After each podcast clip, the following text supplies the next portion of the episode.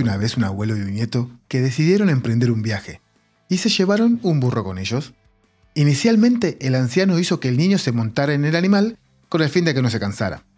Sin embargo, al llegar a una aldea, los lugareños empezaron a comentar y criticar que el anciano tuviera que ir a pie, mientras que el niño, más joven y vital, fuera montado en el burro.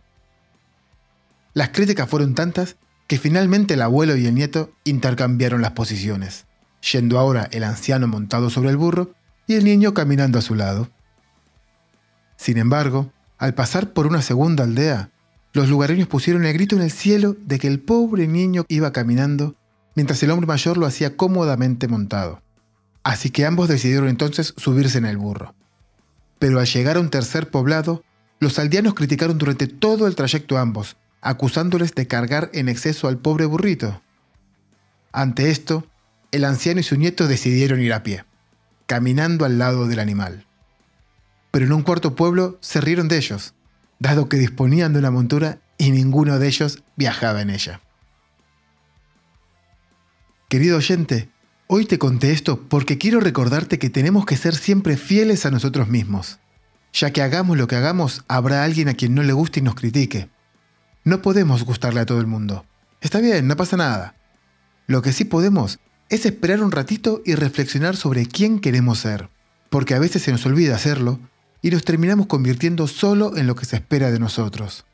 Y como dijo Richard Feynman, yo no tengo la responsabilidad de ser como los demás esperan que sea.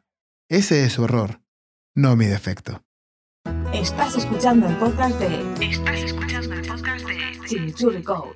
Buenas tardes, buenos días, buenas noches. Bienvenidos al episodio número 23 del podcast de Chimichurri Code un espacio donde vamos a charlar con la creme de la creme del desarrollo Android en español y vamos a descubrir a qué dedican su día a día, los problemas que se encuentran, sus inquietudes y sobre todo, sobre todo, qué es para ellos trabajar en equipo.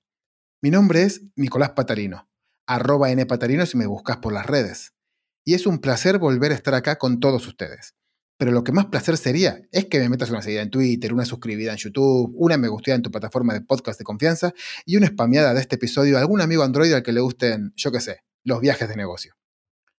Hoy estamos otra vez en compañía de Android Devs muy top, que nos vienen a contar cómo es trabajar en una empresa que supo encontrar su hueco en la transformación digital de un sector corporativo y empresarial como el de los viajes de negocio. Supieron encontrar lo que los usuarios requieren, un servicio rápido, flexible y gratuito. En su plataforma aunan todo lo que los empleados que viajan necesitan, reservas de vuelo, hoteles, declaración de gastos y mucho, mucho más. Pero también todo lo que los account managers necesitan, unificación de gastos, impuestos, cambios de monedas y mucho, mucho más. Nacieron en el 2015 y a día de hoy llevan más de 260 millones de dólares de inversión, con los que están convirtiendo que la experiencia de viajar de forma empresarial sea igual de fácil, amigable y flexible que cuando viajamos por placer. Su nombre es Travel Perk y hoy tenemos con nosotros a tres miembros de su equipo de desarrollo Android. Pero si hablamos de viajar por placer o negocios, no podemos no hablar de otra cosa que también hacemos por placer y por negocio, las hermosas UIs de nuestras apps. Y muchos de ustedes dirán, ¿por placer? Yo no hago UIs por placer. Pero entonces eso es porque todavía no conociste Jetpack Compose, el framework que los Android Dev usaremos en el futuro para crear interfaces de forma fácil y amigable. Pero ¿qué digo en el futuro? En el presente, porque los XML ya son cosas del pasado. Después de meterle mano a Compose, volver a los XML es como salir de tu cueva para ir a cazar mamuts con un arco y una flecha. Así que si quieres aprender Compose de verdad, haceme caso, metete en compose.expert. Ahí puedes empezar de forma gratuita y con el sello de calidad de un amigo de la casa y de la comunidad Antonio Leiva.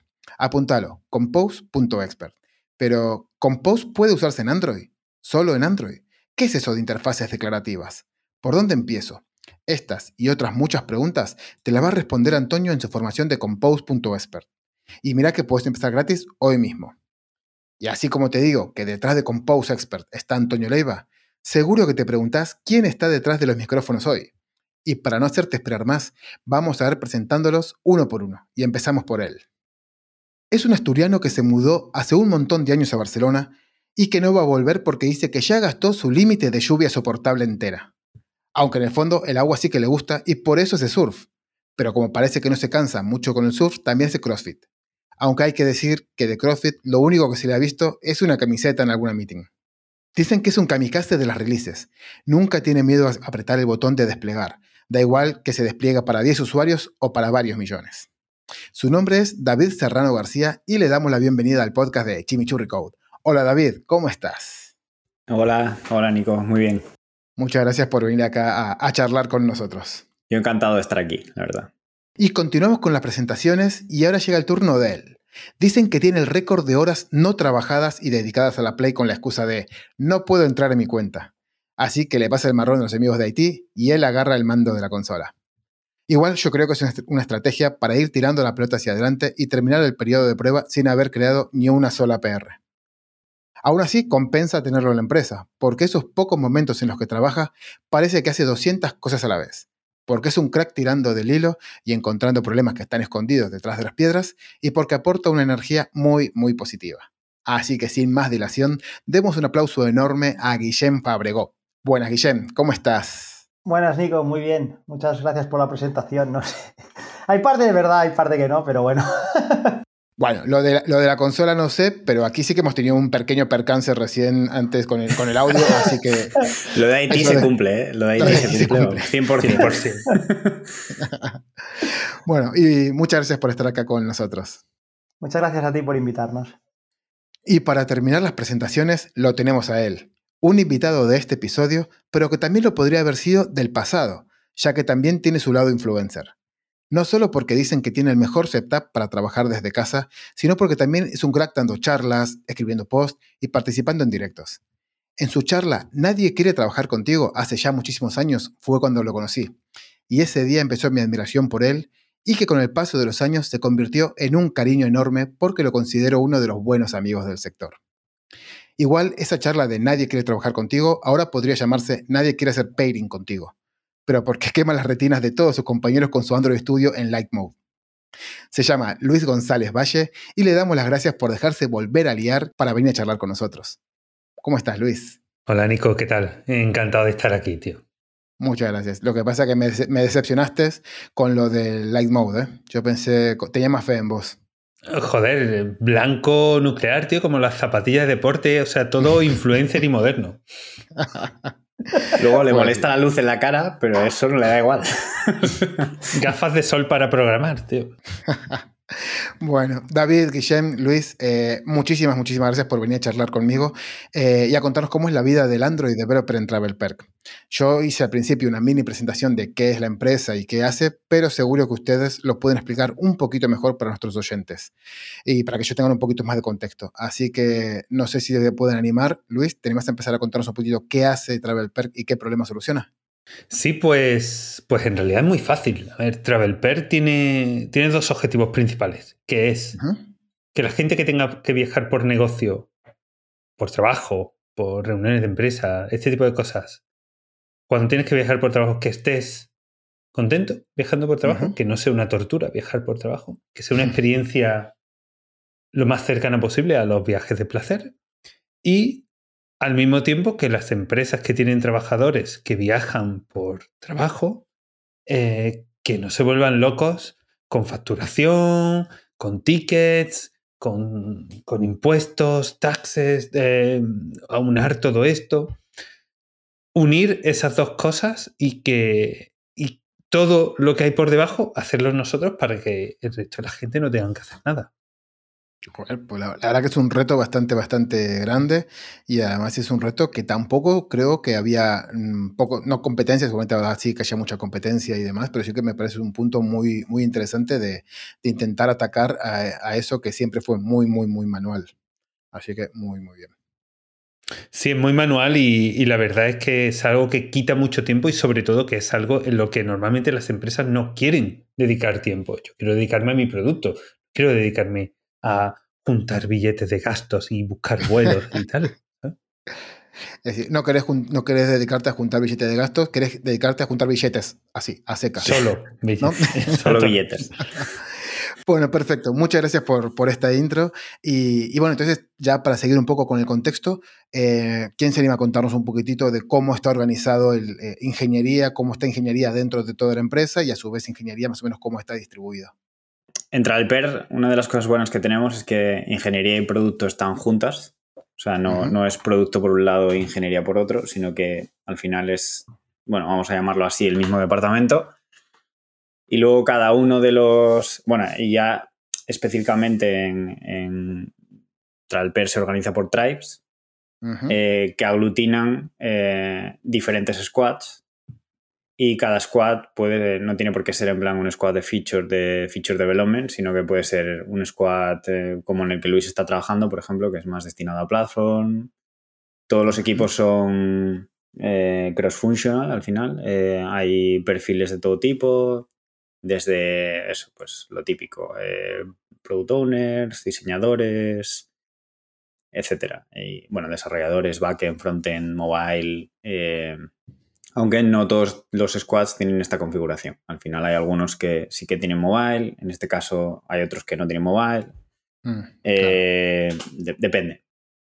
¿Y en, plataforma están todas todos los equipos? Es decir, ¿en plataforma también tenéis diseño, también tenéis PMs y demás? ¿O simplemente es un equipo de ingeniería?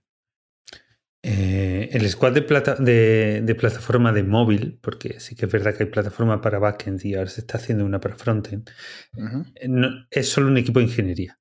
No tenemos, porque no tenemos nada de cara al usuario. Nuestros usuarios son los otros equipos de producto. Exacto. Entonces, ¿cómo definirías un poco el, trabajo que hay que hacer eh, de un. el trabajo que hace el equipo de plataforma? Bueno, en realidad el trabajo que hace el equipo de plataforma es dar apoyo dar soporte, por así decirlo, a los equipos de producto, a los restos de equipos de producto. Nuestro objetivo es ser sirvientes de los equipos de producto y hacer todo lo que sea necesario en la plataforma para que los equipos de producto puedan dedicarse a producto y construir una plataforma sobre la que se pueda escalar de forma sólida. Eh, lo que ha pasado muchas veces en muchas, muchas empresas, en todas las empresas en las que yo he trabajado hasta, hasta ahora, es que no teníamos un equipo de plataforma para móvil.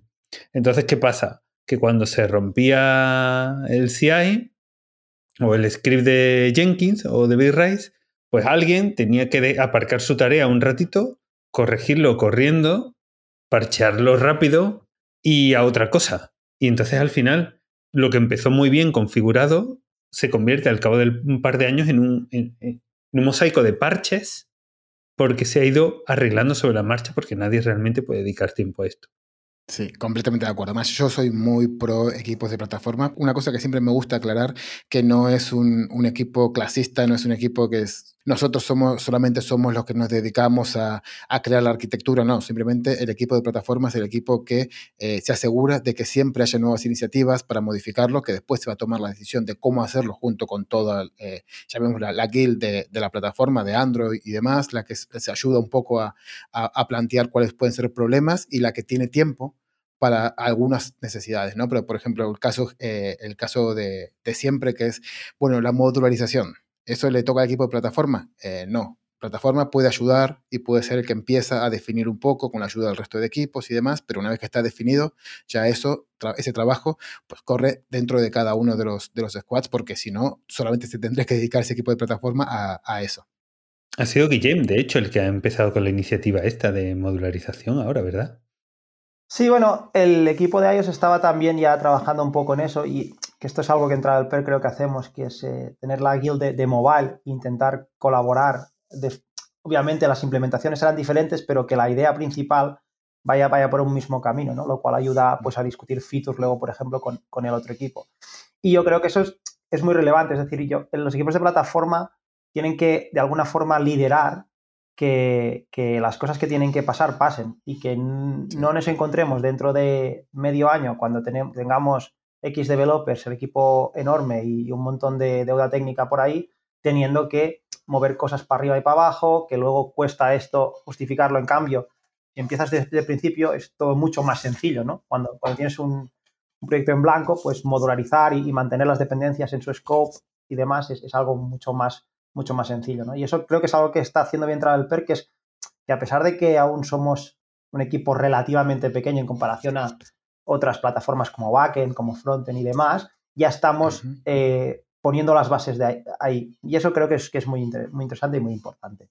Estabas diciendo que, sois pocos en el equipo de, en la, en la guild de, Android. ¿Cuántos desarrolladores hay en TravelPerk de Android? Ahora mismo somos cinco. Cinco Android y cinco iOS más cinco o menos. Cinco iOS, exacto. Acabamos de contratar a otra persona, pero sí, son muy poquitos. Bueno, perfecto. Y entonces, eh, para entender también un poquito de cómo funciona, eh, cómo funciona TravelPerk, ustedes cómo pueden definir la, cultura de empresa, ¿no? Porque yo sí sé que, que TravelPerk tiene una cultura de empresa muy definida y que, y que apoya y que hace que intenta que toda ingeniería, que todos los squads, pues trabajen de cierta forma, ¿no? Ustedes, ¿cómo, cómo ven esa cultura de empresa? ¿Cómo la definirían? La cultura de ingeniería, no solo la cultura de ingeniería, yo creo que es la cultura de toda la empresa. Al final, en plan, se sostienen los valores que, intenta o que, la empresa promueve. Que en este caso, por ejemplo, y, súper claro, siempre digo uno y, el resto ya casi dan igual, porque, o sea, no dan igual, pero, pero es el don't be an asshole. Y es, y, y es tal que así, porque realmente es muchas veces al final eh, lo que no quiere la empresa o lo que yo creo que no quiere la empresa es eh, acabar en luchas eh, entre departamentos o, que se formen reinos de no, porque es que el de marketing, porque es que el de... Al final es un poco el remar todos en la misma dirección. Y, sobre todo por eso, porque, porque al final tenemos un producto único, no estamos haciendo en plan versiones para, para, otros, para los clientes o para otras empresas o o versiones vanilla o para, poder en plan después venderla o para desarrollar features sobre ello. Es más nuestro propio producto, entonces eh, creo que la cultura de la empresa va muy enfocada a cuidar de la calidad del producto. Igual, como tenías razón, porque yo me quedo con eh, Don't Be an Asshole. Me gustó mucho ese valor. Además, el que teníamos en, en que es así disruptivo, en Twenty teníamos el de No Bullshit. Entonces también es un poco por lo mismo con la misma filosofía. Eh, me gusta mucho. A mí, esos, a mí esos, los valores que tiene TravelPerk en cuanto a ingeniería o en cuanto a toda la empresa en general me gustan mucho. El de no Don't be an asshole es cierto, todo el mundo es nadie, todo el mundo se comporta lo que dice David, ¿no? todo el mundo se comporta muy bien. Tenemos, tenemos el de, tenemos dos más que yo destacaría, Impact over Effort. Impact over Effort es otro de los valores y, y yo eso trato de tenerlo muy en cuenta siempre que estamos pensando en algo, de cuál es el esfuerzo de hacer esto y cuál es el impacto que vamos a conseguir. Podemos conseguir un impacto prácticamente parecido con muy poco esfuerzo, como con mucho menos esfuerzo. Sí, pues lo que prima es el impacto. ¿Y, el tercero? El tercero es el de You Build It, You Own It, que es eh, dar autonomía a la gente para que construya lo que considera que debe construir, pero al mismo tiempo exigir responsabilidad sobre lo que tú construyes. Todo, no va a venir nadie a decirte, oye, que lo que, que lo que montaste, este cacharro que tenías montado aquí, que está fallando. Se espera que si tú montas lo que sea, porque crees que es necesario, lo puedes montar, pero eres responsable de que eso funcione. La verdad que es genial. Y eso muchas veces se habla, se habla poco de los, de los valores de las empresas, pero a mí me parecen súper importantes porque es lo que, un poco lo que decías vos, Luis, eh, es lo que te ayuda a tomar una decisión cuando estás dudando. Mm. Si yo tengo una duda, por ejemplo, en, en 20 teníamos otro que era el de go big o go home. Y entonces era mm. que nosotros no queremos ir e intentar hacer algo para llegar a 20 usuarios, queremos llegar a millones de usuarios o queremos intentar no cambiarle un poquitito la vida, sino cambiarle la vida por completo. ¿no? Entonces ese tipo de cosas, cuando estás trabajando y estás en el día a día, decís, uff, no sé si ser un poco más conservador e intentar por ir por este lado o no. Entonces te pones a pensar y dices, no, no, los valores es que vayamos a por todas. Entonces ahí es cuando decís, bueno, vamos por todo y tenés el valor de la empresa que te ayude, que te acompaña a que tomes la decisión para seguir con, con la filosofía de la empresa. Claro, te respalda y al final te ayuda a tomar decisiones y no tener que marearte dando vueltas. Sí, ya, ya bajándolo más al contexto de verdad, eh, siempre que tenemos una discusión es como, eh, mira, hay que ser pragmáticos. Eh, yo creo que también un poco la arquitectura que hemos hecho en plan o, que se pensó desde el principio era, bueno, un poco por supervivencia también, es no reinventar, sí, sí, no reinventar la rueda y utiliza todo lo que te pueda ayudar y lo que no te pueda ayudar, mira, a lo mejor si es over engineer o estás pensándolo demasiado, a lo mejor, mira, tira por la solución siempre que sea algo con calidad y, que vaya a escalar bien, porque seguramente cambies de opinión en los próximos meses. O o encuentres algo mejor o se pueda iterar. Yo, yo, siempre digo que las, que las arquitecturas simplemente son tener una buena arquitectura, lo que te prepara es que cuando tengas que cambiarla sea más fácil, porque vamos a estar cambiando las arquitecturas cada 5 o 6 años, la vamos a estar cambiando, ya sea porque lo necesitamos de verdad, ya sea para atraer, atraer talento, o ya sea para que la gente que tenemos pues, se divierta dentro y también no quiera irse de la empresa. Sí, al final yo creo que eso es muy importante, el tener así retos. Yo creo que, bueno, Android es el, perfecto candidato para tener retos, porque al final siempre va a haber algún lío y algo que no va a funcionar y, uy, este, han sacado esto nuevo. Sí, yo, yo creo que en eso vivimos más ahí en, el filo de la cuchilla que, en ellos. En ellos también tiene sus problemas, ¿eh? pero... Y ahí tirando un poco, siguiendo un poco con el tema de los valores, ¿no? Decía, decía Luis que había uno de los valores que era you build it, you own it.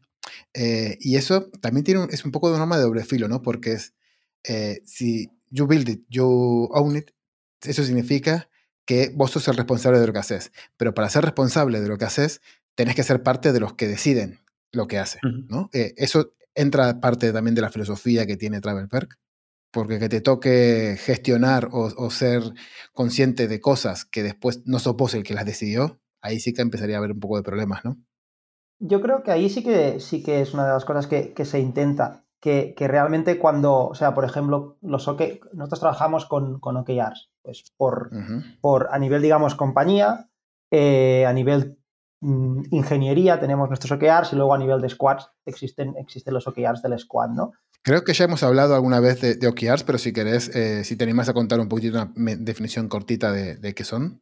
Ah, vale, sí, perdona. Eh, los OKRs básicamente es, el de objetivos y, recursos clave eh, y un poco lo que haces es, por un lado, definir los objetivos a nivel global de la empresa. Queremos que X empresas contraten viajes, queremos que X empresas usen esta nueva feature que hemos hecho y esto es a nivel, digamos, global, el tu objetivo. ¿Cómo tú consigues eso? Es lo que defines luego un poco los key resources, que es, pues mira, vamos a, vamos a añadir esta funcionalidad, vamos a tener esto para poder compartir de forma sencilla y con todos, con todos estos, con todas estas eh, iniciativas vamos a conseguir lo que nos importa a nosotros, que es llegar a ese objetivo, ¿no? Un, poco, un poco es eso lo que, lo, que intentamos hacer.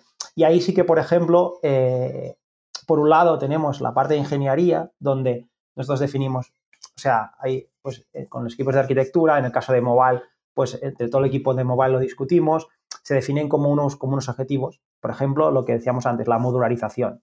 Pues teníamos un objetivo el quarter pasado que era modularizar. ¿Eso qué quiere decir? Pues que tú, como ingeniero, uno de, los goals que vas a tener es eh, modularizar las features, por ejemplo, que tiene tu squad. Y eso es un objetivo igual que X features de producto. Entonces, tú durante el quarter eres responsable de ir organizando eso. Eh, ¿Eso lo sientes como tuyo? Sí, porque cuando hemos definido lo que ya no es algo que haya venido alguien y ha dicho tenéis que modularizar, es algo que hemos hablado con Luis, con David, con gente de iOS, y entre todos hemos decidido que eso era importante, ¿no? Y como hemos decidido que es importante. Entonces, claro, ahí eres, eres, eres parte de la definición del, digamos, del problema y también de la solución. Súper importante, sí. Y luego a nivel de squad, eh, yo lo que he visto hasta ahora es, exactamente igual. Es decir, hace poco hemos tenido una sesión para definir los OKRs de, este, de este, último quarter y lo que hicimos fue, pues el, Product Manager vino con una serie de, ideas, un poco por dónde iban los, los objetivos globales que se han definido a nivel de empresa y luego a partir de ahí todo el equipo, design, product designers, eh, backend, frontend, nosotros mismos los de mobile, pues hemos participado en las iniciativas, en proponer iniciativas, en intentar ayudar a definir lo que decía antes Luis, el impacto de esas iniciativas, porque vamos a intentar hacer lo que tenga más impacto con un esfuerzo que, nos permita llegar ahí, ¿no? Y eso, y eso es un poco lo que creo que hacemos. Entonces, todo eso ayuda a que realmente lo sientas como tuyo y quieres participar en esas cosas. Eh, y creo que eso es, muy interesante. Me parece perfecto, porque además es que no, no puedes tener el ownership de, algo que realmente no, no, definiste vos o con lo que no estás de acuerdo. Y eso es una forma bastante buena de, que, de estar alineado con la empresa y con los OKRs. Y hablando de esos OKRs, eh, claro, al final eh, la empresa tendrá unos OKRs al estilo de eh, intentar aumentar el engagement de la aplicación, o, intentar aumentar la cantidad de usuarios o, o, X OKRs. Pero claro, ahí suele, no suele haber muchos OKRs de intentar, intentemos tener una, la aplicación más estable y que escale mejor. ¿No? Pero entonces esos OKRs también internos dentro de la plataforma sí que los se necesitan. ¿Cómo se definen? ¿Cómo entran? ¿Cómo haces para que eh, alguien te acepte esos OKRs que no van alineados con la empresa? Claro, pero, pero es que yo creo que eso sí va alineado con la empresa, ¿no? Porque, por ejemplo, nosotros en el, en el cuartel pasado podríamos tener un OKR de empresa, pues era, em, no me acuerdo del número, ¿vale? Me lo invento, pero, pero era que un 25% de los mm, viajes en tren se hicieran desde la aplicación móvil, por ejemplo. Eso podía ser un OKR de la empresa.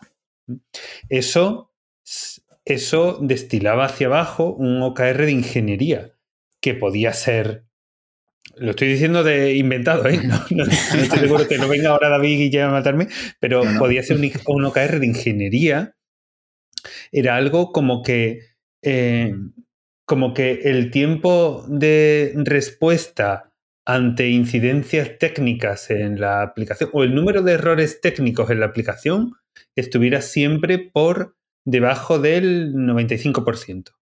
O sea, eh, por debajo del 5%, perdón, lo opuesto, ¿no? Que el 95% funcionara bien. Entonces, eh, eso, o sea, el OKR de la empresa se traducía en un OKR de ingeniería que estaba definido así. ¿Por qué? Porque sin eso no íbamos a poder llegar nunca a lo otro. Los usuarios no iban a usar la aplicación porque la aplicación daba fallos. Y claro, ahora con ese OKR de ingeniería de el número de errores tiene que estar por debajo de un 5%, cada uno de los squads que contribuían a la aplicación móvil definía qué querían hacer ellos para ayudar a conseguir ese objetivo. Pues un squad que, que decidió pues, crear un dashboard para monitorizar todos los errores de parseo de la aplicación y recibir alertas por endpoint. Si este endpoint estaba dando un error de parseo, alertaba a este equipo. Si este otro, alertaba a este otro equipo. Otros decidieron pues, mejorar los, me lo estoy inventando, mejorar los end-to-end testing. Bueno, no me lo estoy inventando, eso ha pasado. mejorar los end-to-end testing para que, joder, pues mientras más end-to-end testing, antes pillas los errores, menos tienes que hacer, ¿no? Lo que te quiero decir es que ingeniería define cuáles son el OKR de todo el departamento de ingeniería, pero es cada squad el que dice, chicos, ¿cómo vamos a, cómo vamos a llegar a eso? ¿Qué, ¿Qué, vamos a hacer para ayudar a ingeniería a cumplir ese objetivo? O sea, otro ejemplo muy también muy tonto, así que es como, por ejemplo, uno de los objetivos de la empresa, no sé si hace dos cuartos o algo así, era, bueno, cuando volvió otra vez se pasó el tema del COVID, etcétera, era el hipergrowth de la empresa. Y ese OKR no tiene nada que ver eh, directamente con ingeniería, porque al final es, vamos a contratar más gente. Vale, contratamos más gente, pero esa gente que va a llegar, al final eso se traduce a ingeniería, necesitamos tener en plan la aplicación preparada para cuando llegue alguien nuevo o si llegan tres ingenieros a la vez, porque ¿cómo manejas eso? ¿Cómo manejas en plan meter a tres personas nuevas con seguro que diferentes conceptos? Necesitan un periodo de adaptación, pero también necesitas que la aplicación esté preparada, porque si todo es un caos y cada uno va a la suya, pues no iba a ser posible. Entonces también ese objetivo de escalabilidad a nivel de recursos humanos también se traduce a un objetivo de, ingeniería. Para ver dos cosas que no tienen nada que ver. Claro. O sea que al final yo creo que no debería haber objetivos que no tuvieran que ver. Lo que planteaba antes Nico, podía existir que ingeniería tuviera unos objetivos diferentes a los del resto de la empresa. Creo que no debería, que no debería darse el caso, o si se da, es algo muy extraño. No, y, y al final es una, es, un, es una muy buena demostración de que realmente todas las cosas que hacemos, que son más técnicas, en el fondo todo está relacionado y sí que tiene un impacto en el usuario, ¿no? Y eso es un poco también lo que, lo que nosotros tenemos que ir eh, llevando a todas las capas de la empresa, que si hacemos eh, modularización, si estamos mejorando los tests de, UI, no es solamente porque queramos ser más wise o porque lo hemos, ya hemos visto en un post, sino porque también eso tiene una consecuencia que a largo plazo llegará también al, usuario, ¿no?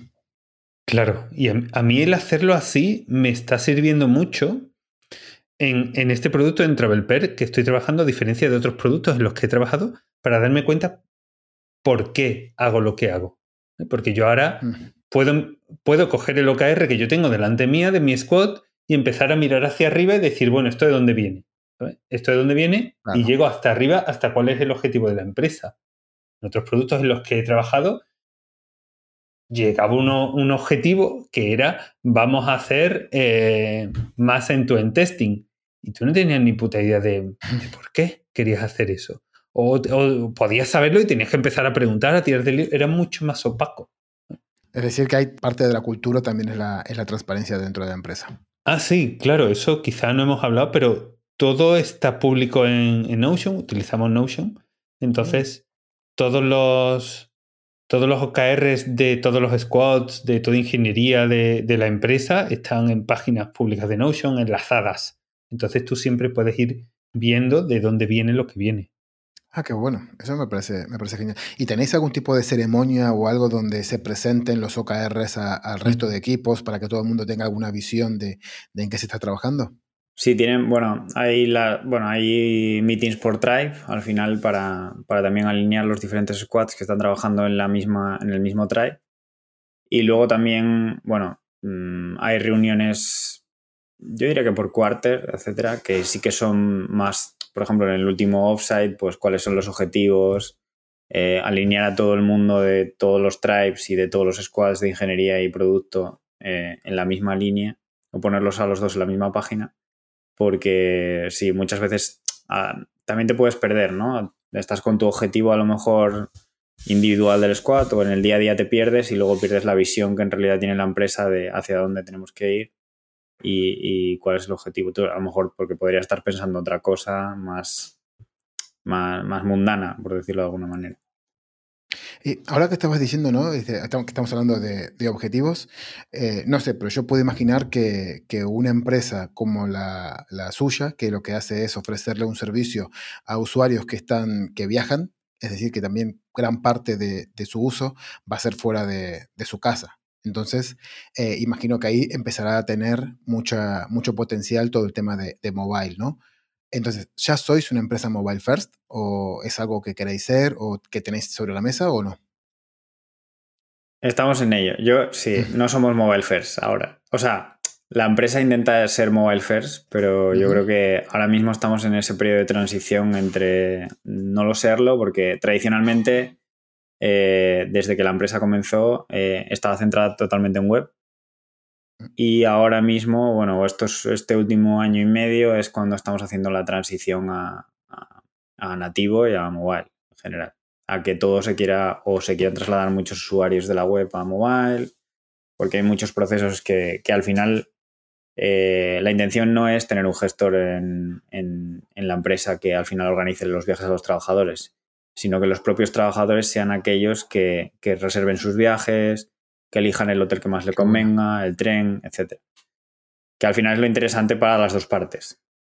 Sí, eso es self-service, ¿no? Que sea una plataforma que todo el mundo pueda, pueda desarrollarla. Y entonces, a ver, yo también empecé a hablar de, Mobile First eh, sin haber contado un poquito qué es esto de Mobile First, y es simplemente que eh, todas las features o todos los eh, servicios y funcionalidades que le estamos ofreciendo al usuario estén pensados primero en, en, la aplicación móvil y ya después como que la aplicación acompañe, perdón, que la web acompañe a, a esta funcionalidad, ¿no?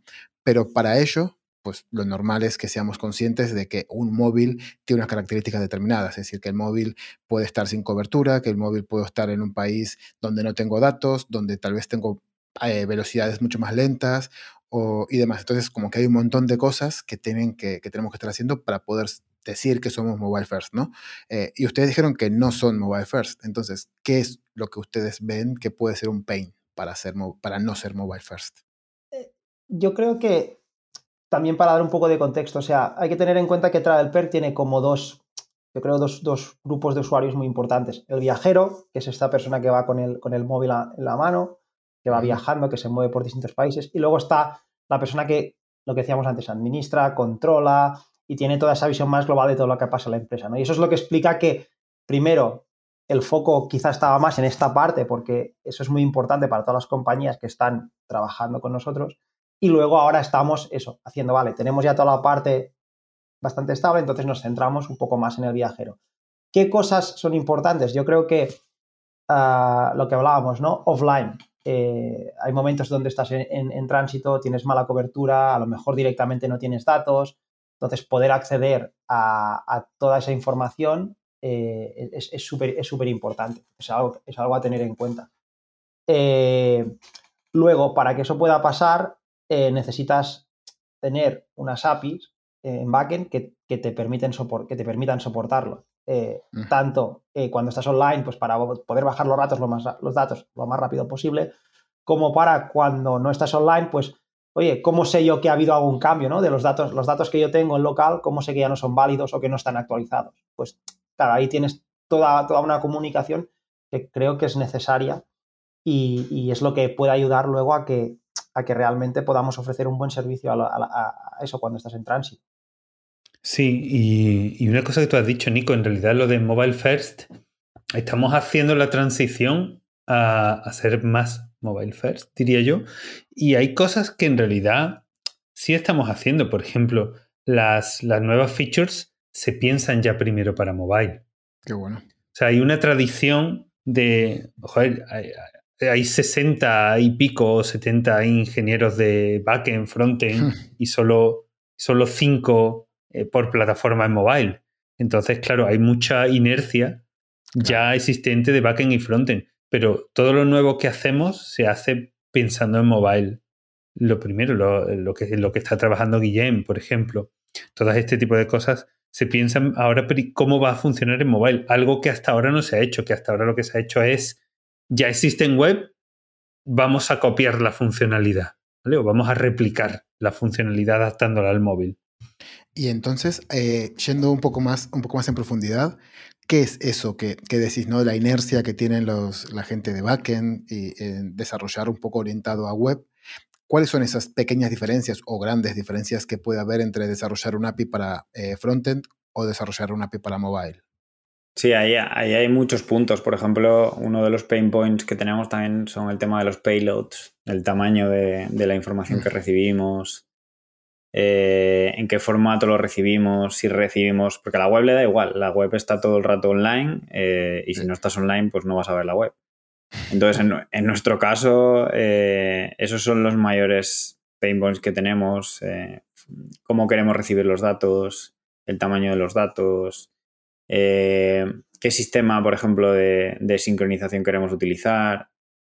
Todo, esta, todos estos puntos en plan en relación a, algo que se pensó para funcionar con web 100%, pues claro, ahora, ahora por eso hay muchas iniciativas, sobre todo por la parte de arquitectura de backend, para, para empezar a migrar esto y para cambiarlo a, que sea más mobile friendly. Que eso en realidad es lo que hemos dicho antes, un OKR de empresa de ser más mobile first o que los usuarios puedan utilizar más las aplicaciones móviles se está traduciendo a bajo nivel en documentar mejor los endpoints, por ejemplo. Mm. Porque sin eso no puedes hacer lo otro. Entonces, eh, nosotros ahora mismo estamos hablando con la gente que ha desarrollado las APIs y precisamente estamos hablando de eso. Yo esta tarde estaba hablando con los compañeros de backend de cuáles son los pain points que se tienen eh, desde las aplicaciones móviles a la hora de consumir las APIs. Y hemos ido iterando con eso y al final son cosas genéricas que puede pasar en cualquier empresa, no solo en TravelPerk. Uno de los problemas genéricos que tenemos nosotros, que le puede pasar a mucha gente, es que cuando el API cambia, cambia tanto para la web como para mobile. Es solo un API. Entonces, no puedes tener dos clientes que son fundamentalmente distintos moviéndose a diferentes velocidades. Porque si necesitas cambios en uno, rompes el otro. Eso es independiente de TravelPerk. Es por cómo está diseñado que tenemos solo un API para ambos clientes. Pues igual, pues esos son el tipo de cosas que estamos ahora mismo intentando ver cómo solucionar para poder ser más mobile friendly, más mobile first. Sí, incluso, incluso yo diría que otra cosa es que, por ejemplo, en este camino nos hemos dado cuenta de que, bueno, esto, lo podrá contar mejor Luis, pero web tiene los mismos problemas que tiene mobile. O sea, hay cosas que, incluso para ellos tampoco funcionan. Entonces, eh, claro, al final estás matando dos pájaros de un tiro. Si solucionas en uno, a lo mejor solucionas también el problema en otro. Y, todos estos, eh, estos OKRs y demás, que al final yo creo que uno de los, a veces los problemas que, solemos tener no es tanto a la hora de, definir cuáles son las tareas que podemos realizar para poder alcanzarlos, sino eh, va un poco más a la hora de saber cómo hemos llegado, si hemos llegado o no hemos llegado al success, ¿no? Cómo, eh, supongo que ustedes también lo que hacen es intentar sacar métricas de, todos, de, todas las tareas que se están haciendo un poco para ver si, estamos mejorando o no mejorando lo que, eh, o acercándonos a esos goals que nos habíamos definido. Pero ustedes, ¿cómo lo hacen? ¿Qué, qué cosas suelen medir? Mm, claro, es que en realidad depende del, depende del OKR, ¿no? Y, y en esto yo creo que en realidad ahora David y Guillem podrán darte más información porque como los OKRs, por ejemplo, los que yo estoy trabajando son técnicos, son un poco difíciles, son un poco difíciles de medir porque nuestros OKR, por ejemplo, para el, para el quarter pasado era, era que como estuvimos introduciendo la plataforma de end-to-end testing, eh, uno de nuestros OKRs era que, que todo mobile engineer tuviera la capacidad de escribir y subir un end-to-end test por sí mismo. Eso era nuestro OKR, ¿vale? No exactamente con esas palabras, pero así dicho. Entonces, claro, ¿cómo mides eso? Pues, eh, ¿qué haces? Le preguntas a la gente, tío, ¿sabes cómo escribir los end-to-end testing? ¿Te has, leído la puta documentación que hemos escrito? Entonces, pues mira, ahora eso fue el cuartel pasado y ahora mismo la persona que más test de end-to-end está escribiendo es Guillem, que no participó en este proceso, pero pero se ve que ha servido porque la gente ya sabe cómo escribirlo, ¿vale? Nosotros lo medimos así, pero los de productos son mucho más fáciles de medir, diría yo, ¿no? E, eso creo que es uno de los problemas que a veces nos encontramos los ingenieros, que es que nos cuesta ponerle números exactos a, según qué cosas, ¿no? Por ejemplo, voy a modularizar. ¿Qué quiere decir voy a modularizar? ¿Cómo le pongo un OKR a eso? Claro, a veces es complicado. Entonces ahí creo que es donde a veces tenemos que hacer un esfuerzo para, intentar juntarlo, ¿no? Entonces, por ejemplo, el caso que comentaba Luis en tu en testing, pues un poco el objetivo que hemos marcado eh, en el equipo es, oye, eh, nosotros tenemos ownership de una, de una serie de features, ¿vale? Y tenemos una regresión eh, para, hacer todas las pruebas que hay que hacer cuando hacemos una release, pues que cubre una serie de casos, ¿vale? De, de todos los squads. Entonces, sobre esos, todos esos casos, nosotros tenemos una ownership de, oye, pues la parte del sharing la hacemos en mi squad. Eh, la parte de eh, montar la lista de trips y del usuario y demás, lo hacemos en mi squad. Pues oye, eso quiere decir que hay 5, 6, 8 test cases que, digamos, caen dentro del scope de, lo que hacemos nosotros, dentro de, nuestras responsabilidades. Pues el, objetivo cuál es? Es, viendo lo que contaba Luis, viendo la plataforma, viendo que tenemos que hacer un esfuerzo de, primer test que siempre agrega un poco más de, eso, de, ver cómo funciona la plataforma, errores, eh, problemas, cosas que no se ha encontrado nadie, pues, pues mira, de estos cinco creo que podemos hacer el 60%. Entonces, ¿cuál es el objetivo? Hacer el 60%, 3 de 5, por ejemplo. Eh, me estoy inventando los números, ¿eh? Entonces, vale, ya tenemos un objetivo y el OKR va por ahí. Objetivo, tener el 60% de nuestra regression cubierta por los end-to-end testing. Entonces, ahí veremos hasta dónde, hasta dónde llegamos. Si luego hacemos dos, pues oye, habremos cumplido el OKR, el OKR, el OKR, el OKR un sé, 50, 40% y, y, veremos, bueno, pues, oye, pues quizá tenemos que mejorar, habrá que entender por qué no. Y creo que eso es lo más interesante, ¿no? Si no llegamos, ¿por qué no llegamos?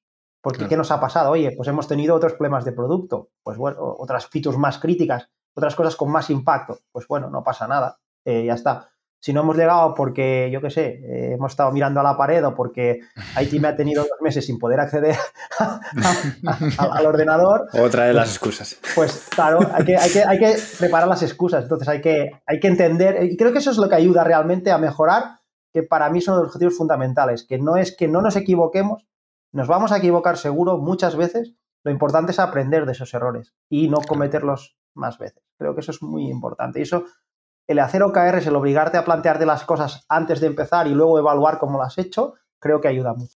Sí, justo hoy estábamos hablando con, en el equipo que, bueno, que no, había costumbre de, hacer eh, tech specs o, eh, request for comments y demás, y al final estábamos hablando de que, creo que sí que vamos a empezar a meterlo porque empezar a, lo que decías vos, ¿no? A pensar qué vamos a hacer antes de empezar a, abrir el IDE y empezar a trabajar, creo que es algo eh, fundamental. Pero ya que estamos hablando tanto de este OKR, de, mejorar los tests end-to-end, eh, al final ya por curiosidad, ¿cómo se hizo? ¿Cómo fue ese proceso de enseñarle a todos los, ingenieros que fueran capaces de hacer test end-to-end? Y ya después, dejo por aquí un poco picando para quien quiera ir preparándosela, eh, ¿realmente valen la pena hacer tantos en test end-to-end? Muy buena pregunta. Eh, ¿Cómo lo hicimos? Yo voy a contestar la primera y le dejo la segunda a David o a Guillermo. Eh, ¿cómo, lo hicimos? En realidad eh, empezó desde el equipo de, de Platform, porque nosotros intentamos tener el ownership de todo lo que no es algo específico de producto. ¿no? Entonces nos propusimos tener el ownership de esto. Nosotros hicimos un benchmarking de las plataformas de end-to-end testing que hay por ahí fuera. Eh, Firebase Test Lab, AWS, Device Farm, todas estas. Nos quedamos con una que se llama Perfecto, Perfecto Mobile, que es un device farm en el que haces, em, puedes acceder a dispositivos, pero puedes tener eh, test end-to-end eh, escritos en Appium y con Gherkin.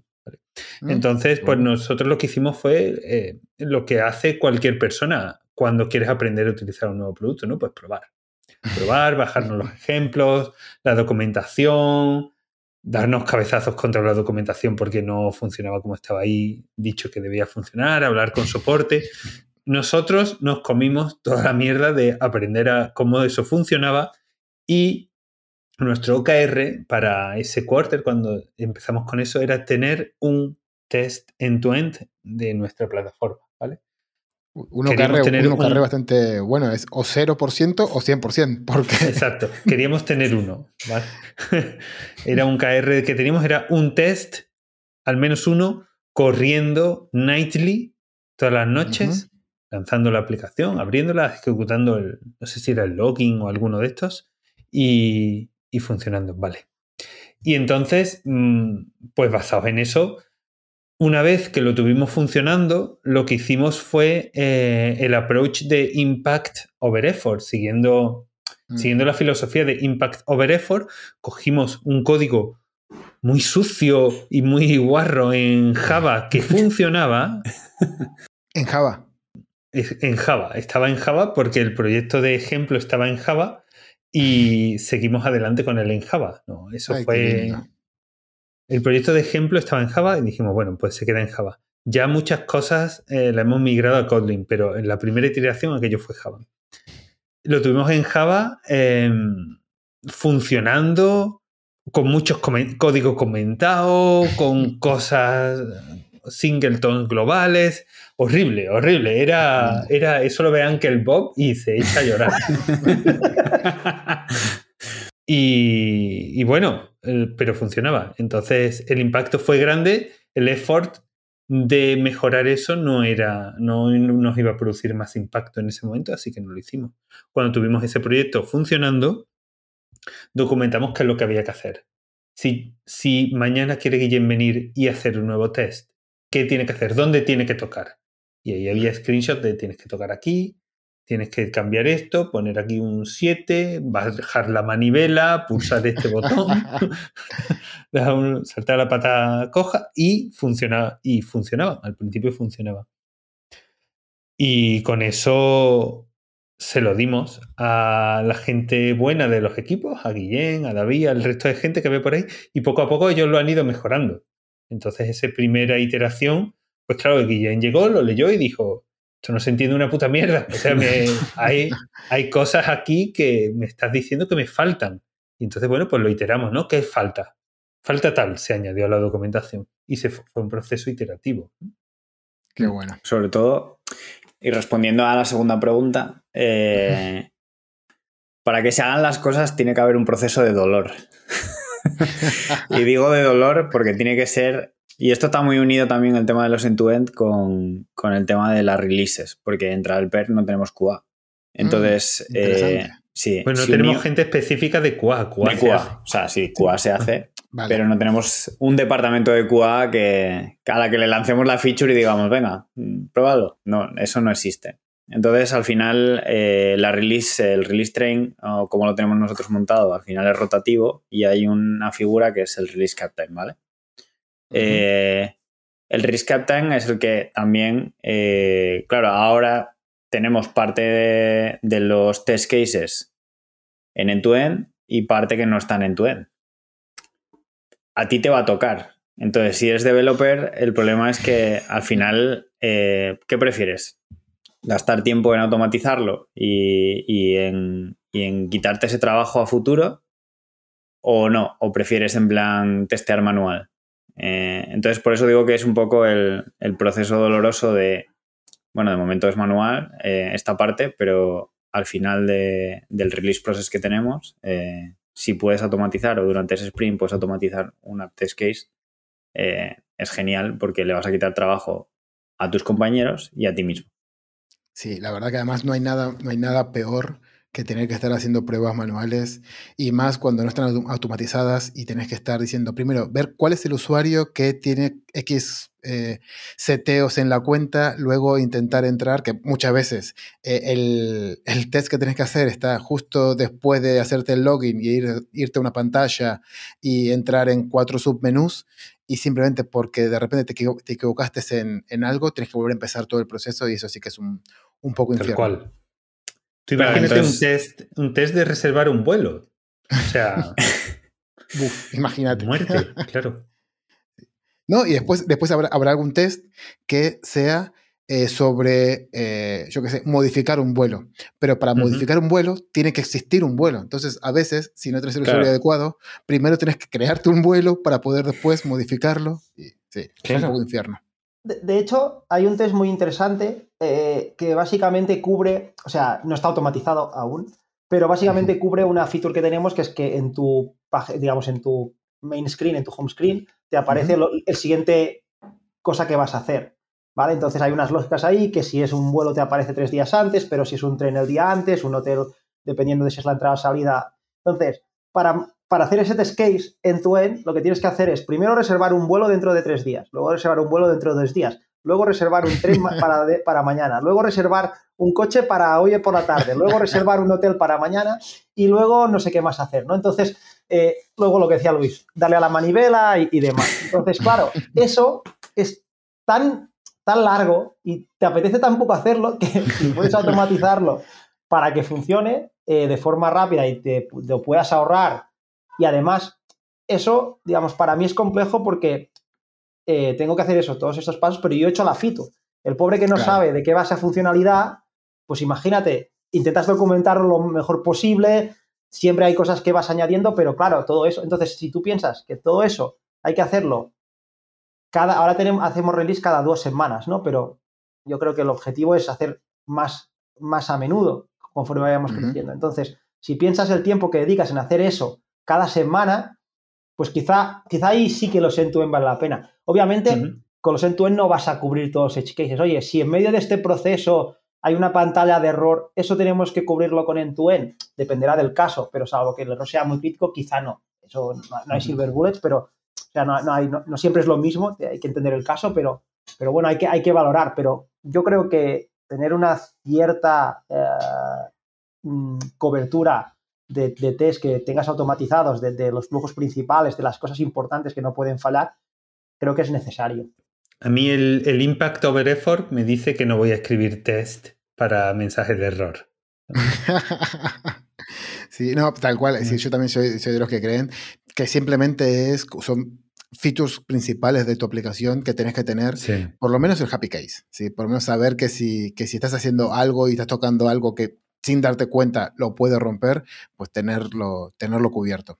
Pero también, y, ahí volviendo un poco a lo, de antes, de que no tenéis equipo de, de QA, eh, primero hacer un apunte, que simplemente me gusta siempre cuando sale lo, lo del equipo de QA, me gusta eh, remarcarlo, que muchas veces decimos, no, que al equipo de QA le damos la feature para que la pruebe y una lucha que tengo con, con, mucha gente de que para mí eso no es el equipo de Cuba. El equipo de Cuba no debería probar las cosas. Es decir, el equipo de Cuba no es, no es la persona o el, o, el eh, miembro del equipo al que le tienes que dar algo para que lo pruebe. Incluso yo soy más partidario de que si es producto, eh, que sea producto, quien tiene que probar la feature producto es el que ha definido cómo tiene que funcionar la, eh, esa feature. Producto sabe que si yo hago clic aquí y, sale no sé qué y eso tiene que lanzar no sé cuántos, pues eso es producto. Entonces, para mí sí que tiene que ser producto QA.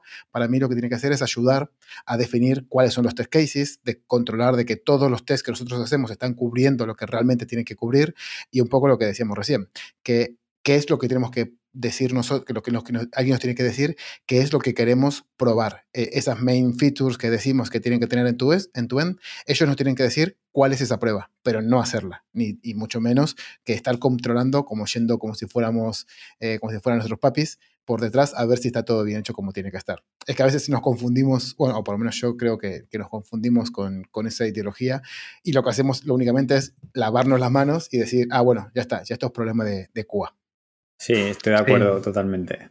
Totalmente de acuerdo. Al final se convierte en una policía de, de, de patio de colegio. Exacto, tal cual. No, no debería de ser así. Sobre todo el tema de, de tener un, como una red de seguridad, ¿no? Yo lo he visto en el pasado, por ejemplo, que que mucha gente dice, ah, pues mira, tengo ahí mi, mi red que yo lo puedo tirar de cualquier manera y, bueno, y, eso no es el objetivo.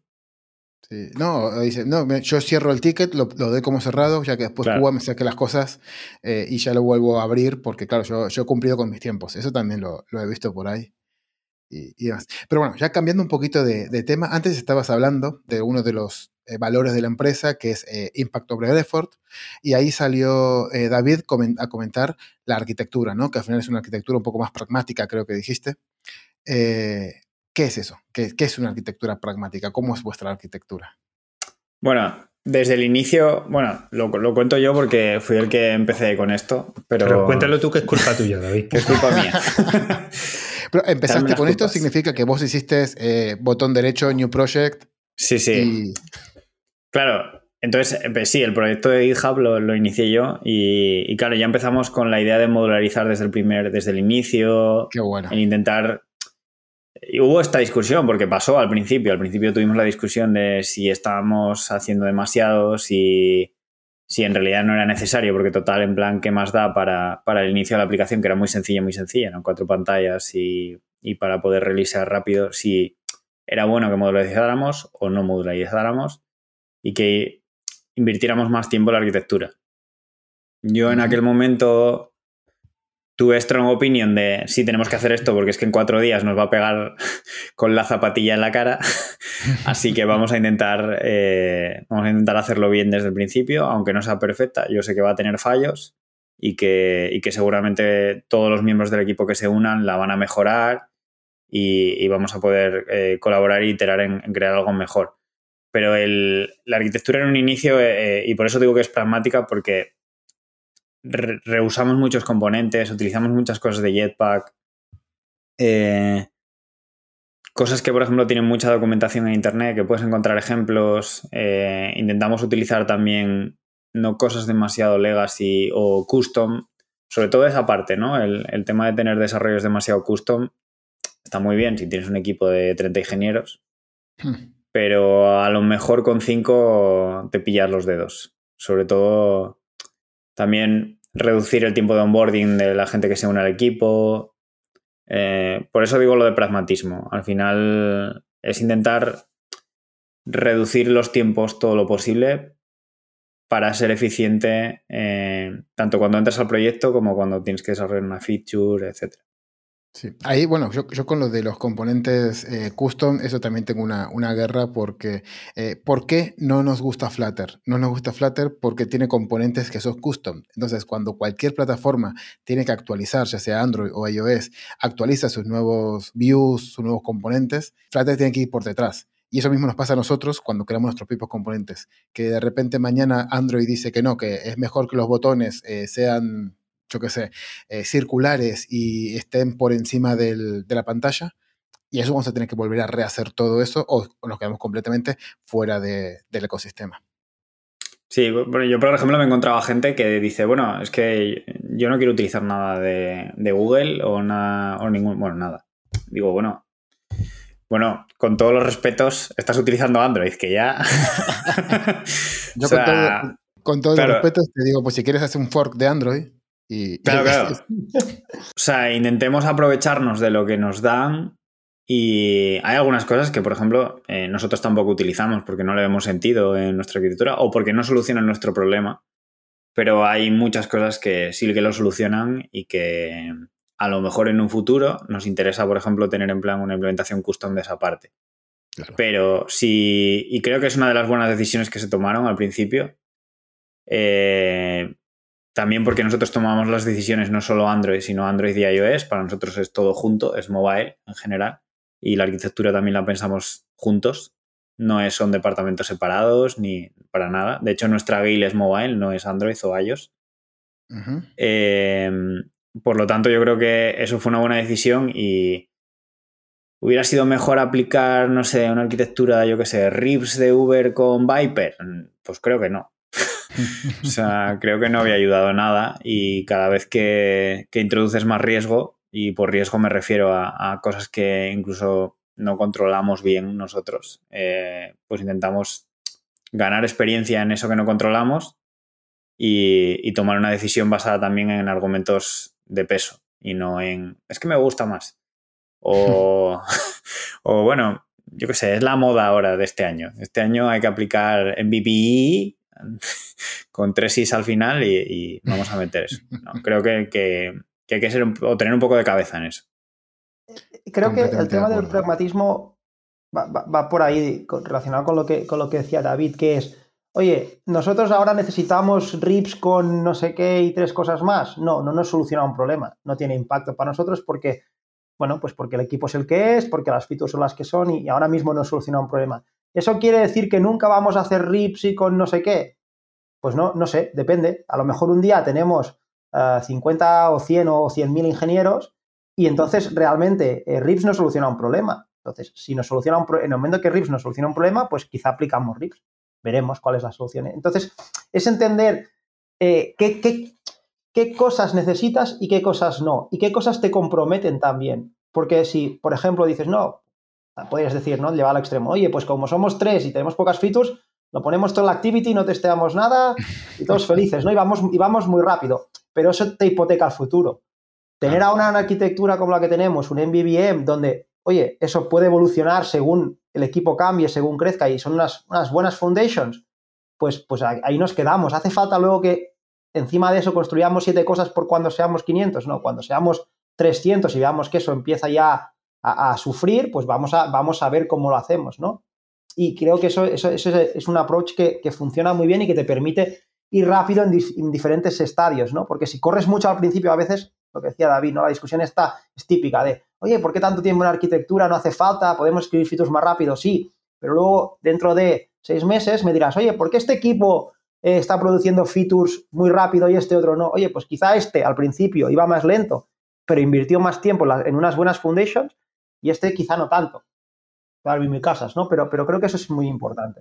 Y ahí es donde viene el equipo de plataforma, que es el que se encarga de que esas foundations estén bien preparadas para que podamos crear eh, features de producto cada vez más rápido.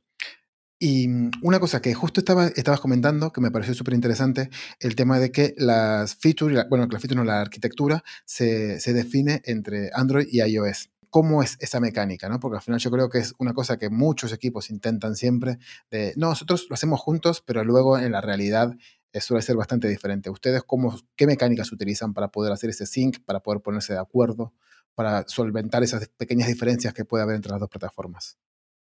Hombre, al principio era muy fácil porque éramos dos. entonces, entonces Creo que no hay que forzar, o sea, uno de los errores, y esto ya me ha pasado en, experiencias anteriores, es intentar forzar eh, en extremo eh, las arquitecturas, por ejemplo, tanto de una plataforma como de la otra y decir, no, pues mira, vamos a tomar como referencia la, arquitectura de iOS y la vamos a trasladar casi punto por punto a, Android. Creo que eso es un error, eh, porque yo me he pegado contra ese muro ya antes.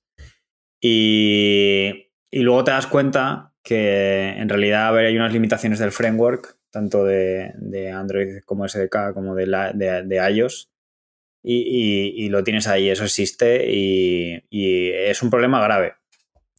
Por lo tanto, no intentamos que sea 100% igual. Cada uno tiene, yo qué sé, pues su inyección de dependencias, cada uno tiene eh, sus frame, o sea, sus librerías que utiliza, cada uno tiene sus particularidades, pero intentamos que más o menos la línea, o por ejemplo, que la modularización sea más o menos un poco en línea uno, con el otro, aunque se tomen decisiones diferentes, pero que los nombres, por ejemplo, el naming eh, sea parecido para, también para, alinear en plan los dos equipos y que uno no hable de una cosa que no tiene nada que ver.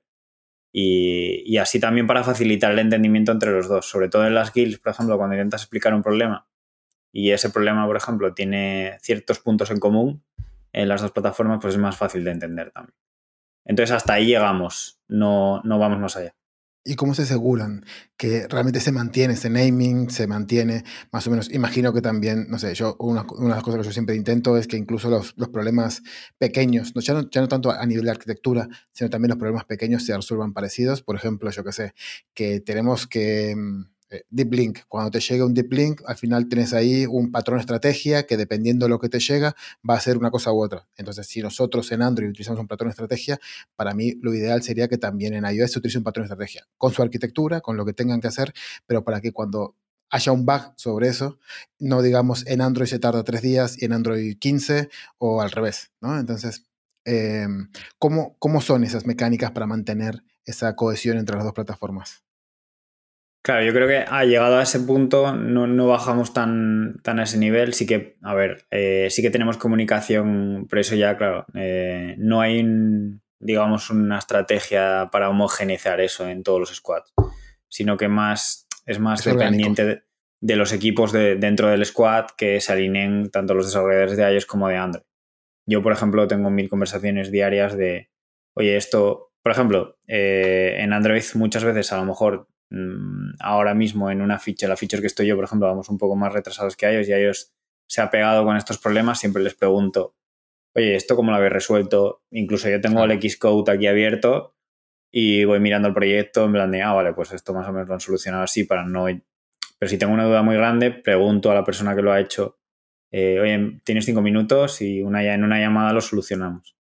Eh, ah, vale, pues mira, he aplicado esto, lo he hecho así para todo, ¿eh? incluso por ejemplo el naming de modelos, eh, yo intento que sean iguales también, porque eso luego facilita también en el monitoring que tenemos, por ejemplo, de lo que comentaba antes Luis, eh, del parsing, por ejemplo, de los errores de parsing por endpoint, si hay algún problema en plan con la API, el identificarlo más rápidamente para los dos, no si uno la, la ha llamado Paco y el otro Pepe y no saben de qué están hablando.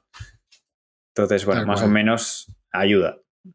Incluso, incluso también es, esto es muy útil porque luego, aunque, aunque no tengas exactamente eh, la misma implementación, y, pero si tienes una idea global conjunta, luego cuando tú hablas con la persona que está haciendo iOS en, tu squad, eh, la conversación técnica es muy fluida, es muy fácil. De hecho, por ejemplo, ahora nosotros estamos en, el, otro, en, otro, en otro punto, en, una, en la funcionalidad esta que contaba antes de, tu siguiente viaje, tu siguiente flight, tu siguiente vuelo, tu siguiente ahí, por ejemplo, eh, en Android lo tenemos ya, lo, tenemos listo y en iOS estaban pues empezando a, hacer esta, esta parte de, las, de las cars, ¿no? Eh, que eh, el, compañero que está trabajando en eso lo que hizo fue irse al repositorio de, GitHub que tenemos nosotros, entonces estuvo mirando el código, ¿vale? Viendo el código de Android, él ya identificó problemas en los que tenía que pensar, como, oye, ¿qué pasa si el trip no está aprobado? ¿Qué, qué hacemos? ¿Qué pasa si eh, el trip está ongoing, ¿no? Empezó ayer, pero acaba mañana. Todas estas mm. casuísticas, leyendo el código, claro, él, se, él sabía más o menos cómo moverse con el código. Entonces, ya él dio un primer vistazo. Luego hicimos una call y en poco rato organizamos, ¿no? Y incluso hubo parte del código que es un poquito de traducción a Swift de la parte de calling, porque además, como creo que leer de una plataforma a otra, una vez te acostumbras, has hecho una primera entrada, eh, es, relativamente sencillo. Es, o sea, es muy complejo, pero es relativamente sencillo comparado quizá con otros lenguajes. Pues, pues eso ayuda mucho, ¿no? Y yo sé que tú tienes un repositorio, pues oye, tu trip repository es mi trip repository, voy a ver qué tienes. Ah, pues mira, aquí has filtrado esto, vale, pues, y ahí salen muchas dinámicas, ¿no? Entonces creo que eso va, va, va muy bien para poder construir cosas. Y luego que algo que yo creo que es muy interesante y que llevo un tiempo intentando hacer y que a mí personalmente me ha aportado muchísimo es que ves otros puntos de vista completamente diferentes a los que, digamos, tiene la, comunidad de Android, ¿no? La comunidad de iOS hmm. pues tendrá sus patrones, tiene sus historias y la de Android tiene sus... Entonces siempre estás un poco más viciado y siempre ves un poco las mismas cosas, la misma forma de, aproximar cómo resolver un problema. Y hablando con gente de iOS, pues oye, eh, pues mira, nosotros este problema lo solucionamos de esta manera. O el framework a nosotros nos facilita la vida porque los view controllers creamos nosotros. Eh, y ves distintas maneras y siempre aprendes cosas que dices, ostras, esto yo lo puedo aplicar aquí, ¿no? Entonces, creo que tener esa comunicación fluida, tener las bases para luego poder encima de eso construir una comunicación fluida, es algo que es súper útil y, que, que en general en mobile creo que hacemos poco, es muy útil. Completamente de acuerdo. Una, cosa que yo siempre eh, intento hacer, que eso desde, desde que estaba en Idealista lo intentamos mover, es hacer las, eh, las pull requests cruzadas. Normalmente siempre solemos poner a una persona que no hace falta que lo apruebe, es decir, no es, no es una de las personas que tiene que aprobar sí o sí, pero sí que ponemos gente de la otra plataforma para que lo vea. Porque las peculiaridades del lenguaje o de la plataforma, seguramente no sepas, no sepas si lo estás haciendo bien o mal, pero a nivel global sí que sabes si aquí estás haciendo usando mal un patrón, si aquí eh, te estás saltando una capa, todo ese tipo de cosas, sí que me parecen bien y es como un pasito para acercar las dos, las dos plataformas. Pues eso está guay. Eso no, eso no lo hacemos, pero a mí me parece interesante. Además, también siempre, siempre se aprende un poquitito de, de, todo cuáles son los problemas y después te puedes, puedes aprovecharte para reírte de los problemas que tiene eh, iOS. Claro, claro. Siempre blame culture. Exacto. Eso es lo más importante.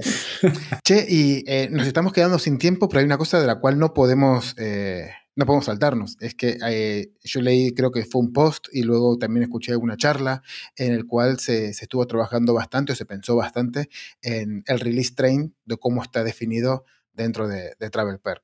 Así que no sé si nos puedes contar un poquitito cómo es eso. Y bueno, ¿y qué es un release train? Bien, pues sí, es interesante. Un, release train es una estrategia para hacer releases de, cualquier proyecto de software. En general se utiliza más para aplicaciones móviles, pero en realidad es un proceso. Podrías aplicar para cualquier software que tú quieras releasear. Y lo que viene a decir el release train es que el proceso de release ocurre cada X tiempo de forma fija, como un tren que llega a la estación todos los días a las 9 de la mañana, y tú te subes al tren o no te subes. Pero el tren va a pasar. no puedes decirle al chofer, espérate un poquito que tiene que venir mi prima. Exacto. ¿Por qué se hace eso? Eh, nosotros no dijimos, vamos a implementar release trains. Nosotros dijimos, tenemos estos problemas. ¿Qué es lo que nos lo puede solucionar? Y estuvimos mirando, investigando. Hay mucha gente que utiliza release trains, pues SoundCloud, Skyscanner, Globo. Hay un montón de gente que utiliza release trains está muy extendido en la comunidad y vimos que solucionaba muchos de los problemas que teníamos. ¿Cuál es el típico problema? Que antes las releases eran, no era un release train, era un release taxi. Tú cuando estabas ya listo, pues llamabas al taxi y el taxi venía y hacías la release, ¿no? Era, básicamente era eso, era em, cuando ya está todo hecho, pues entonces hago la release. El problema es que eso no, eso funciona bien cuando eres un solo equipo, pero cuando empiezas a hacer muchos equipos contribuyendo a la aplicación, es un follón porque los otros equipos no saben cuándo va a ocurrir la release o quién demonios es el responsable de dar el ok para que esto salga adelante.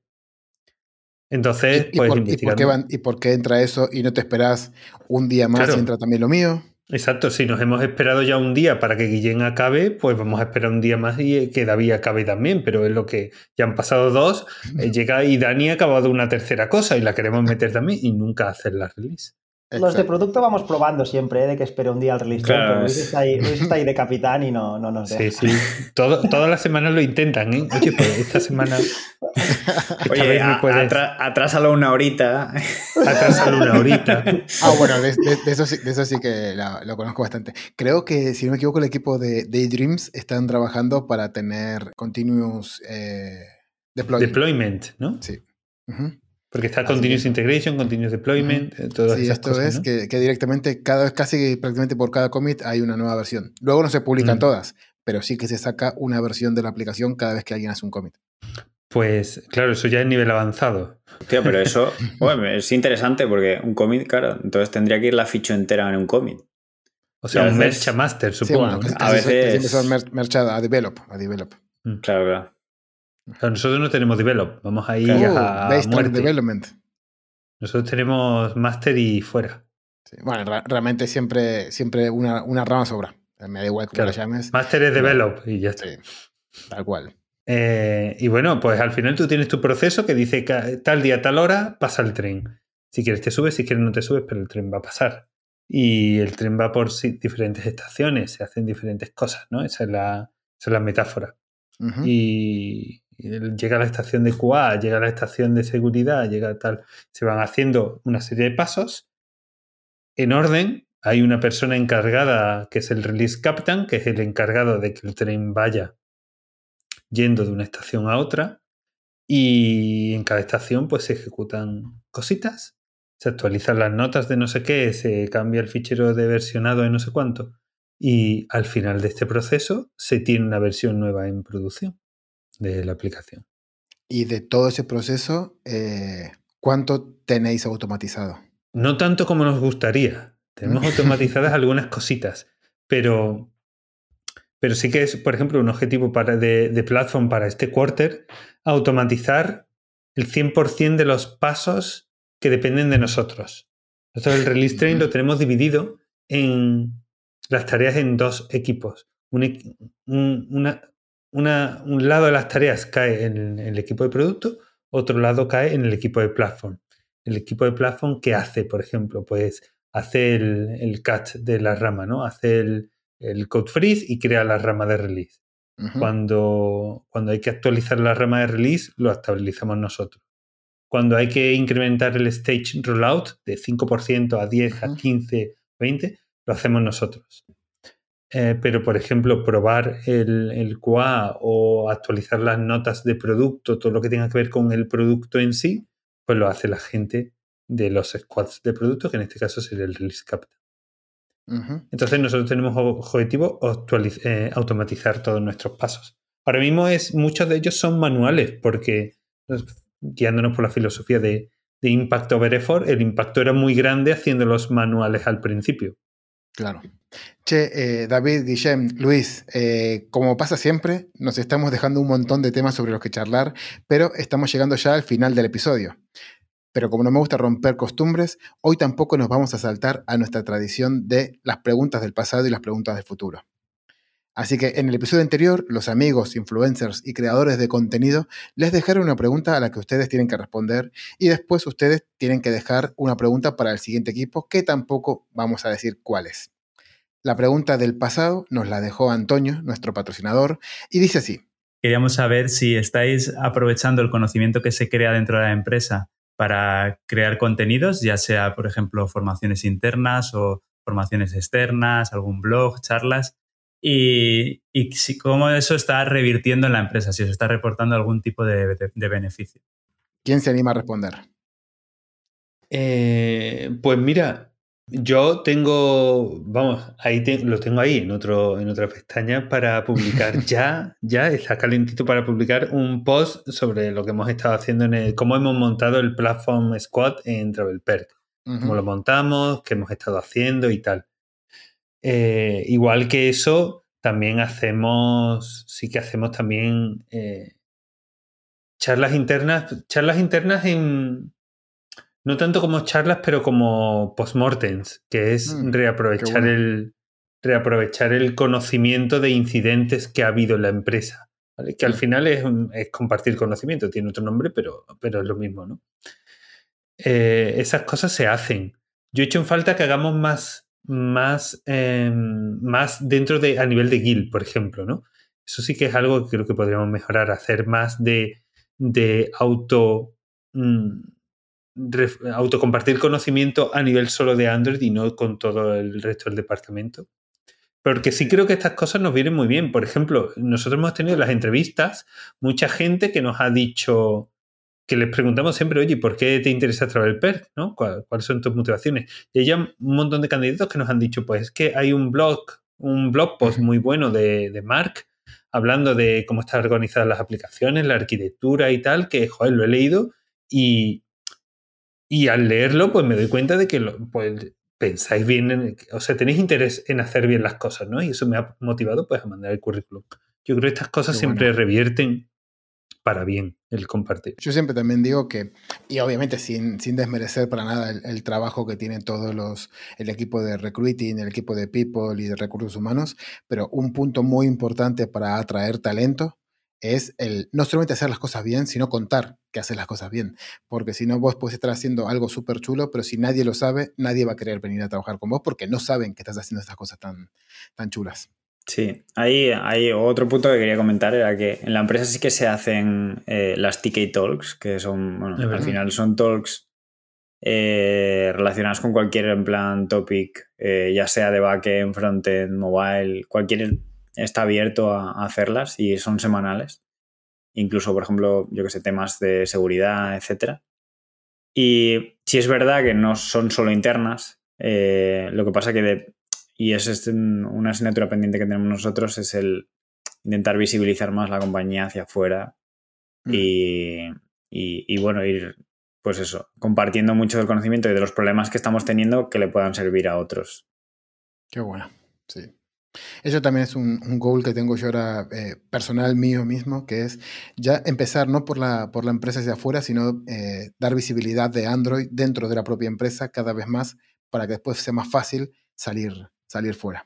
Igualmente, yo creo que si alguien quiere saber cómo se comparte el conocimiento dentro de, de Travel Perk, lo mejor sería ver si pueden entrar a trabajar ahí, ¿no? No sé si hay algún puesto abierto o, alguna cosa donde puedan eh, echar y mirar dónde hay eh, oportunidades para trabajar en Travel Perk.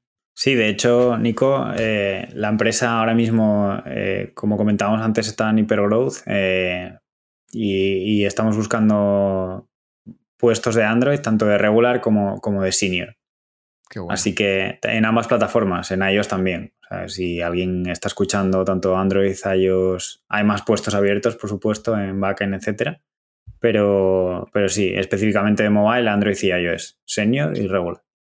Perfecto. Y bueno, y ahora antes de que ustedes dejen la pregunta, me gustaría recordar a los oyentes que voy a dejar en la página del episodio chimi.in barra 23 los links a las redes sociales de todos nuestros invitados, así como los links de todo lo que estuvimos hablando por si quieren echarle un, ojito. Y ahora sí que sí, les toca a ustedes dejar la pregunta para el futuro. Esa pregunta que quieren hacerle a ese equipo incógnito que nos acompañará en el próximo episodio, ¿cuál es y quién la deja? Yo me gustaría saber, el siguiente equipo, si tuvieran que escalar su equipo de movilidad del equipo que son ahora a multiplicarlo por por dos o por cinco el tamaño del equipo, eh, ¿qué necesitarían cambiar? ¿Qué, les, ¿Qué procesos no les funcionarían ya y qué tendrían que hacer distinto? ¿O cuál sería su, su, principal, su principal escollo para poder hacer eso? Qué buena pregunta. La verdad que es una pregunta muy, muy top. Así que bueno, eh, muchísimas gracias por la pregunta y, aprovecho a vos, queridos oyentes, para decirte también que si no te querés perder respuesta de nuestro próximo equipo, metele una suscribida al podcast, así te avisa cuando hay un nuevo episodio. Y ahora sí que sí, David, Guillem, Luis, espero que como yo y como todos los que nos vayan a escuchar, la hayan pasado ultra recontra requete bien. Muchas gracias por su tiempo y nos vemos por las redes. Hasta luego. Muchas gracias, Nico. Muchas gracias, Nico. Y a ustedes, amados amigos que están al otro lado del transistor, solo quiero recordarles que no pueden dejar de aprovechar la formación de Antonio Leiva, Compose Expert.